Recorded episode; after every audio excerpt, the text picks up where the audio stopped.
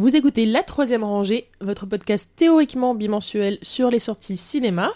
Ça fait effectivement trois semaines qu'on ne s'est pas vu, enfin, comprendre que vous ne nous avez pas écoutés, enfin, Enfin, en même temps, je ne connais pas le calendrier de vos écoutes, mais en tout cas, ça fait trois semaines que nous ne vous avons pas proposé de nouvel épisode.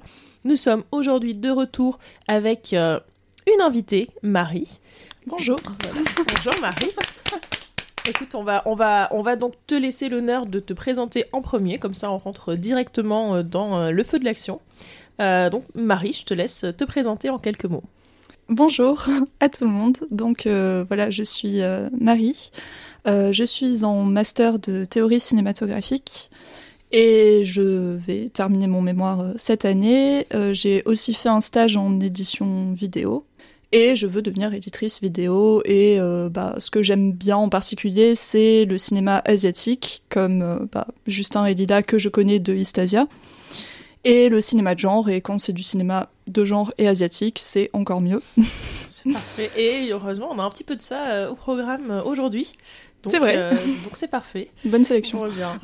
Merci beaucoup Marie. On va revenir à toi tout à l'heure pour la recommandation culturelle, mais on va, euh, on va d'abord euh, te laisser un peu le temps d'y réfléchir en attaquant avec Nam. Bonjour Nam. Je dois moi-même lancer mes applaudissements Oui, tu dois toi-même lancer tes applaudissements parce que tu étais distrait, parce que tu regardais ton chat, Nam. voilà. Mais non, mais pourquoi Non, c'est pas comme ça que ça marche. C'est pas comme ça que ça marche. Je, je, veux pas être distrait et me lancer moi-même. Bah oui, mais justement, nous attendions quand tu te lances toi-même en tant que preuve de ton implication dans le podcast. Et bah, pour preuve supplémentaire de ton implication, nous allons te demander quelle est ta carte blanche, ta recommandation culturelle de la semaine. Eh bien, pour moi, ce sera euh, Yakuza euh, Like a Dragon. Euh, like a Dragon plutôt. Dernier, dernier jeu du studio Rio, Ryoga Gotoku, qui est plus connu pour les, sa série des, des jeux Yakuza avec euh, Kazuma Kiryu euh, en euh, comment Et tous ces joyeux drilles. C'est ça. grosse histoire, beaucoup de tragédies, beaucoup de morts, mais on parle pas de lui. on est sur un personnage qui s'appelle Kazuga Ishiban, qui également du, fait partie du clan Tojo. Il prend 18 ans de prison pour son patron et en ressortant, il se fait trahir par ce même patron qui, mmh. qui a changé de, de clan. Et il se fait tirer dessus et laisser pour mort. Et à partir de là, il va falloir euh, bah déjà, il y a toute une petite partie où tu es, SDF, et après tu trouves euh, une maison, et après il va falloir trouver un emploi, il va falloir voilà, réapprendre à vivre, à se réinsérer dans, dans la société après 18 ans. De... C'est très japonais comme jeu. Effectivement, oui. si tu vois mon sourcil se lever dans un angle dubitatif, euh, c'est pas une illusion d'optique, ok. Mais, mais par contre, on est quand même sur un jeu de licence Yakuza, donc on est, on est sur euh, des métiers plutôt euh, mafieux. Voilà, ça parle beaucoup des, des zones grises euh, du Japon dans ce, dans ce jeu. Oui, t'es pas employé de mairie, quoi. non, bah là, le premier taf, c'est dans Sopland, donc... voilà, c'est un, un, un, autre délire. Et la particularité du jeu aussi, c'est que c'est pas un jeu d'action comme les autres Yakuza, mais un, ben, un JRPG au tour par tour. Ah donc voilà, donc par exemple, dans, dans, dans l'équipe, dans le groupe, il y a, il y a un Clodo, c'est un peu le magicien du groupe. Il peut faire baisser la défense des adversaires avec son haleine qui est trop forte, ou euh, invoquer des pigeons en leur balançant des, des petites graines à la tronche. voilà, on est sur, euh, on est sur un jeu euh, assez con. Le, personnage principal se prend pour le héros. Il, aime beaucoup Dragon Quest. D'accord. Il y a des références à, à Pokémon. T'as un Pokédex des ennemis que tu combats. Euh, voilà, c'est plein de. A l'air très con. J'ai joué 6 heures, euh, je pense que j'en suis parti pour euh, entre 50 et 80 heures de jeu. voilà. Ah oui, toi tu es déterminé là. Bah, bah, c'est des jeux assez longs, c'est aussi des jeux assez bavards. voilà, moi j'ai joué 6 heures et ça a mis quoi 3h30, 4h pour finir l'intro, un truc comme ça. Donc voilà, il y a du. a priori, il y, a encore de la durée. Genre de quoi faire, voilà. Eh bien, merci beaucoup, Nam, pour cette recommandation. Euh, je me tourne à présent vers Justin. Bonjour Justin. Bonjour. Justin, euh, quelle est la tienne de recommandation? Alors ma recommandation c'est euh, l'animé. Alors j'avais déjà parlé à l'époque du, manga, mais là ça sera l'adaptation animée de Spy X Family, donc qui a débuté depuis le mois d'avril. Mhm. Alors qu'est-ce que ça raconte? C'est en fait dans un pays imaginaire, de, on va dire pseudo-Allemagne de l'Est.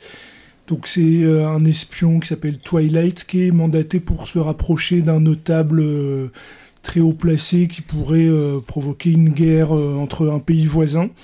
Alors pour pouvoir s'en rapprocher, il va essayer de monter une, famille imaginaire euh, pour pouvoir inscrire sa, sa fausse fille à l'école et qu'elle qu'elle devienne amie avec euh, le, le fils de ce dignitaire. Donc il va, euh, va adopter une jeune fille, puis il va faire un mariage blanc avec euh, une jeune femme, sauf que pas de bol. Il se trouve que la fille, la petite fille euh, Annie a été les pattes. Et puis la femme, il ne le sait pas, mais en fait c'est une tueuse à gages professionnelle. Là, décidément, lui a de la chance avec sa famille. Voilà. Mm. Et donc, ouais, on se retrouve avec une espèce de famille dysfonctionnelle. Donc, c'est moitié, euh, voilà, petit récit familial où tout le monde apprend un peu à cohabiter tout en cachant euh, ses secrets. Et puis, euh, récit d'espionnage. donc, c'est, voilà, moitié tranche de vie, moitié action quand les, les- deux doivent entrer en scène, effectuer leur mission. Donc, c'est assez palpitant et super drôle aussi. Donc, Là, y a, la saison a commencé, je crois qu'il y, a 20 il y aura 25 épisodes, et là on en est à l'épisode 9. Donc voilà, si vous n'avez pas encore démarré, déjà matière à, à, à- à pouvoir se lancer. Ou alors le manga, qui est aussi comment, qui, est- qui, est- qui, est- qui est 7 ou 8 volumes de- publiés en France. Donc euh, voilà, c'est vivement recommandé. Merci beaucoup, Justin. Euh, quant à moi, Lila. Le petit temps pour qu'on nous laisse applaudir. On a les Quand même, quand même, les honneurs, s'il vous plaît. Euh, non, eh bien, moi, je, je, je l'ai annoncé, hein, mon coup de... Enfin, mon coup de projo, pardon, pas du tout. Euh, pas du coup un coup de projo, mais quelque part un coup de projo, puisque euh, ma carte blanche va aller à un film de patrimoine qui a fait euh, sa ressortie là cette semaine, puisqu'il s'agit de La maman et la putain de Jean Eustache, donc film de 73 qui fait une ressortie restaurée, re- ressortie très attendue, puisque le film est longtemps resté invisible du fait voilà, de, de conflits, enfin conflit, en tout cas de négociations n'aboutissant pas avec les ayants droit. Euh, voilà, bon, ce- cette problématique ayant été résolue, le film est à nouveau visible, il va sortir, donc il sort en salle. Euh, et voilà, c'est un film pour lequel il vaut mieux prévoir euh, sa soirée, son après-midi, enfin sa matinée si vous êtes matinal. Mais en tout cas, une bonne portion de sa journée, puisque le film dure quand même 3h40. Euh, donc c'est un beau morceau de, nouvelle vague, dans lequel on retrouve donc. ah, Pardon, euh, je viens juste de penser à Jean-Pierre Léo euh, à l'époque, ainsi que Bernadette Lafont et euh, Françoise Lebrun, qui en fait sont dans une histoire tout à fait.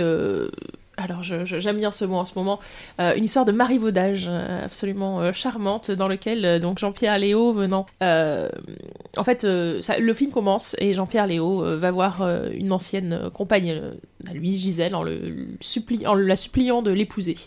Celle-ci le rejette parce qu'elle est désormais avec un autre homme.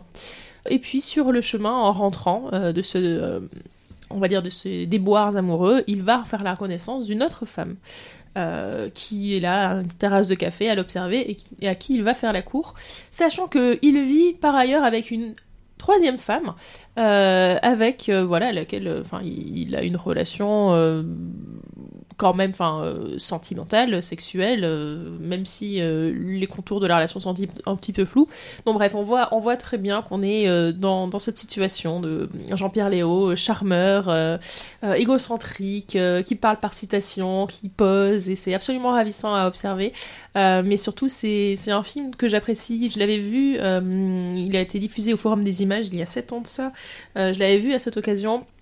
Mais je l'apprécie d'autant plus aujourd'hui, euh, avec quelques années en plus, pour euh, bah, justement mieux apprécier ces, ces petits sursauts de l'ego vain, euh, du, du, jeu de séduction qui a à moitié un égarement et à moitié une parade narcissique. Enfin voilà, c'est- quelque chose, je trouve, de, très juste en fait dans sa façon de, de saisir l'hypocrisie, de saisir la, la fausseté. À l'époque déjà, quand je l'avais vu la première fois, je trouvais que c'était un, un film magnifique parce que les mots n'avaient aucun sens quelque part parce que tout paraissait tellement creux et artificiel. Euh, et aujourd'hui, je trouve plus que jamais qu'il y a une sincérité absolue dans cette artificialité euh, qui fait tout mon amour pour ce grand film, euh, voilà que, je vous recommande fortement, à condition d'être voilà, faut. Mais si vous n'accrochez pas dès le début, je pense que c'est peut-être pas la, fin, la peine de s'accrocher 3h40. Euh, voilà, on est vraiment dans une sorte d'autocomplaisance un peu, un peu vaine, oui, c'est ça, mais, mais très attachante, je trouve.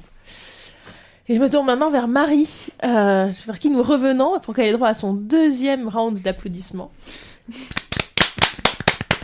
du coup, je me suis applaudi moi-même. Ah bah écoute, euh, c'est la première. moi, je, me suis applaudi moi-même. C'est, c'est... En, même temps, on n'a pas beaucoup de mains aujourd'hui autour euh, de la table, donc euh, pour un minimum faire effet, euh, il faut qu'on s'applaudisse nous-mêmes. hein. Donc, euh, nous t'écoutons donc pour ta propre recommandation culturelle. Bah, alors du coup, voilà, ça va être une recommandation très corporate euh, parce que euh, bah, je n'étais pas au courant qu'il y avait cette pas. euh, recommandation culturelle. Euh, du coup, euh, bah, le, le dernier film pour lequel j'ai travaillé à mon stage, enfin sur lequel j'ai aidé à travailler, euh, c'était Viva Erotica qui va sortir bientôt du coup en Blu-ray chez Spectrum, Spe- Spectrum Film. Et euh, c'est un film du coup de catégorie 3 qui est sorti en 96, euh, réalisé par Dereki euh, qui parle euh, bah, justement d'un tournage de film de catégorie 3 et c'est euh, Leslie Chung en personnage principal. Bon, voilà, c'est Leslie Chung, hein, Mhm. c'est toujours très agréable de le voir dans des films. Voilà. Et euh, du coup, voilà, il joue ce, euh, ce petit réalisateur indépendant qui veut faire euh, son, son grand film, qu'il a toujours rêvé de faire, qui n'y arrive pas, les producteurs qui sont plus en train d'essayer de le réorienter vers bah, du cinéma un petit peu d'exploitation qui va fonctionner, donc il se retrouve à faire un film érotique. Et à partir de ce moment-là, c'est toute l'histoire du tournage de ce film érotique avec tous les problèmes bah, de la production hongkongaise de l'époque. En fait, c'est vraiment un film qui est assez critique sur euh, la situation du cinéma euh, hongkongais euh, dans les années 90. Mais euh, du coup, c'est vraiment déjà c'est très joli comme film. Enfin, franchement, les images sont super belles. Euh, les acteurs sont super aussi. Voilà, Leslie Chung et Shuki, c'est pas mal comme euh, comme personnages principaux. Il y a aussi Elvis Tsui dedans, je crois. Oui, ouais. Et lui aussi, franchement, bien. Et c'est très, bah voilà, à la fois ça montre bien de les conditions de production des catégories 3, à la fois c'est aussi très bah, bienveillant peut-être- peut-être envers dire les c'est quoi, catégories une catégorie 3, peut-être Oui, pour faire, euh, alors les catégories 3 à l'époque c'était euh, les systèmes de classification de films et du coup il y avait catégorie 1 tout public, catégorie 2 euh, restreint où enfin les enfants et les jeunes ados n'étaient pas censés voir les films et 3 c'était réservé aux adultes. Même si après, du coup, nous, ça correspond plus un peu à notre interdit au moins de 16 ans euh, que vraiment euh, interdit. Enfin, enfin, au niveau de, de ce à quoi ça ressemble à l'intérieur. Donc, du coup, il y a de la nudité dans ce film. Après, ça reste après, quand même. Après, du coup, c'est devenu un genre. C'est devenu un genre en soi Oui. où tu pouvais faire tous les tous les films un peu crapoteux ou les thèmes un petit peu hardcore. C'est devenu un, un genre de sous-genre en soi. euh, Cette catégorie-là, finalement, après. Oui, et puis même, c'est de... enfin, aussi devenu un argument marketing Oui, à un ouais. certain moment. euh, voilà, au départ, c'était plus pour classifier ce type de cinéma pour qu'on sache un peu quoi en faire, enfin, et, et dans quelles conditions les sortir aussi et tout.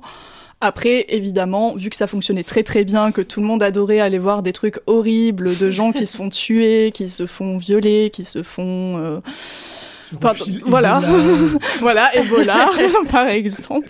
J'aurais pu en parler aussi de celui-là d'ailleurs, mais. euh, Et, euh, et du coup, ouais, c'est là, on est un peu vers la fin du catégorie 3 quand même avec Viva Erotica. euh, Enfin, il me semble que c'était déjà un peu le déclin. Ouais.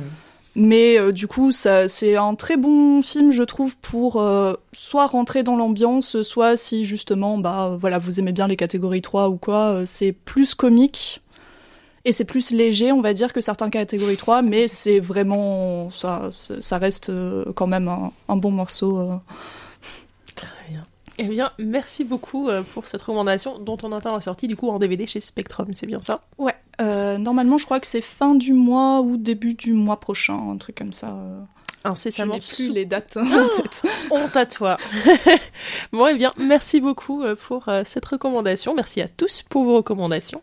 On va maintenant passer à l'enregistrement du podcast, dont vous pouvez voir les différentes pastilles que nous enregistrons sur les films de ces trois dernières semaines. Euh, merci à vous et bonne écoute. La troisième rangée, c'est votre podcast bi-hebdomadaire sur les sorties cinéma du moment. Critique, analyse, débat, quiz, coup de cœur, films méconnus et invités de marque. Vous pouvez nous écouter sur iTunes, Castbox, Podcast Addict, SoundCloud, Deezer, Spotify et n'importe quelle application de podcast. Abonnez-vous également à nos comptes Twitter et Facebook pour ne rien rater de nos nouveaux épisodes et de nos annonces. Bonne écoute et bon film.